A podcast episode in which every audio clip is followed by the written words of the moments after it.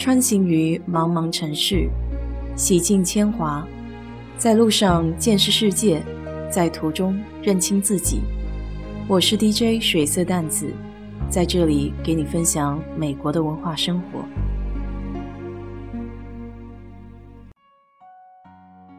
感恩节去朋友家吃饭，客厅里放着一棵快到房顶的巨大圣诞树，大家围成一圈。都在猜这是真的还是塑料的。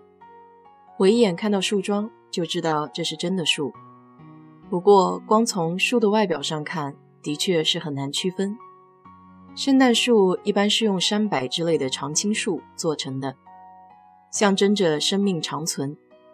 树上还会装饰着各种彩灯、玩具、星星，挂上各种圣诞礼物。据说圣诞树。最早出现在古罗马十二月中旬的农神节。德国传教士尼古斯在公元八世纪的时候用松树供奉圣婴。随后，德国人把十二月二十四日作为亚当和夏娃的节日，在家里放上象征伊甸园的乐园树，上面挂着代表圣饼的小甜饼，象征着赎罪，还会点上蜡烛和球，象征着基督。到了16世纪，宗教改革者马丁·路德为求得一个满天星斗的圣诞之夜，设计出在家中布置一棵装饰着蜡烛和球的圣诞树。不过，关于圣诞树的来历，还流行着另外一种说法。据说，有一位农民在一个风雪交加的圣诞夜里，接待了一个饥寒交迫的小孩。这个农民给小孩准备了一顿丰盛的圣诞晚餐。告别的时候，这个小孩折了一根杉树枝插在地上，并对农民说：“年年此日，礼物满枝，留此美丽的杉树来报答你的好意。”小孩走了以后，农民发现那个树枝竟然变成了一棵小树。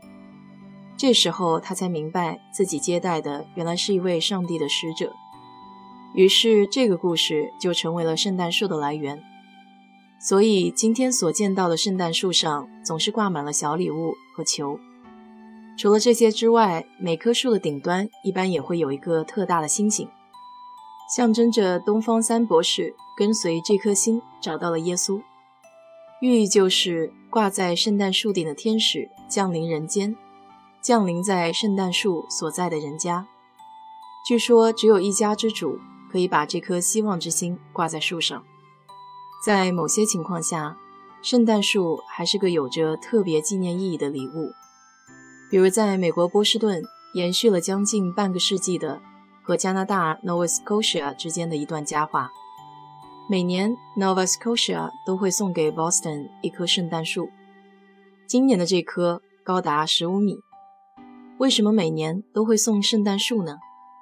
故事还要回到一九一七年的十二月六号。当时，加拿大 Nova Scotia 省的 Halifax 是世界第二大天然不动港。那天清晨，法国货船 Mont Blanc 满载了炸药，与挪威船 Simon 在连接 Halifax 港和贝德福德洼地的海峡相撞，两只船瞬间起火。然而，谁也没有料到，这艘满载了五千吨炸药的法国货船。在燃烧不久之后，便发生了大爆炸，腾起的烟雾高达三千多米，方圆五平方公里的地区瞬间夷为平地。巨大的爆炸威力不仅摧毁了整个港湾，还引发了十八米高的海啸。这是原子弹出现之前人类历史上最惨痛的一次爆炸事件，它摧毁了 Halifax 港大片地区，两千多人当场死亡。事发当时正值加拿大寒冬，苦寒的天气无疑是雪上加霜。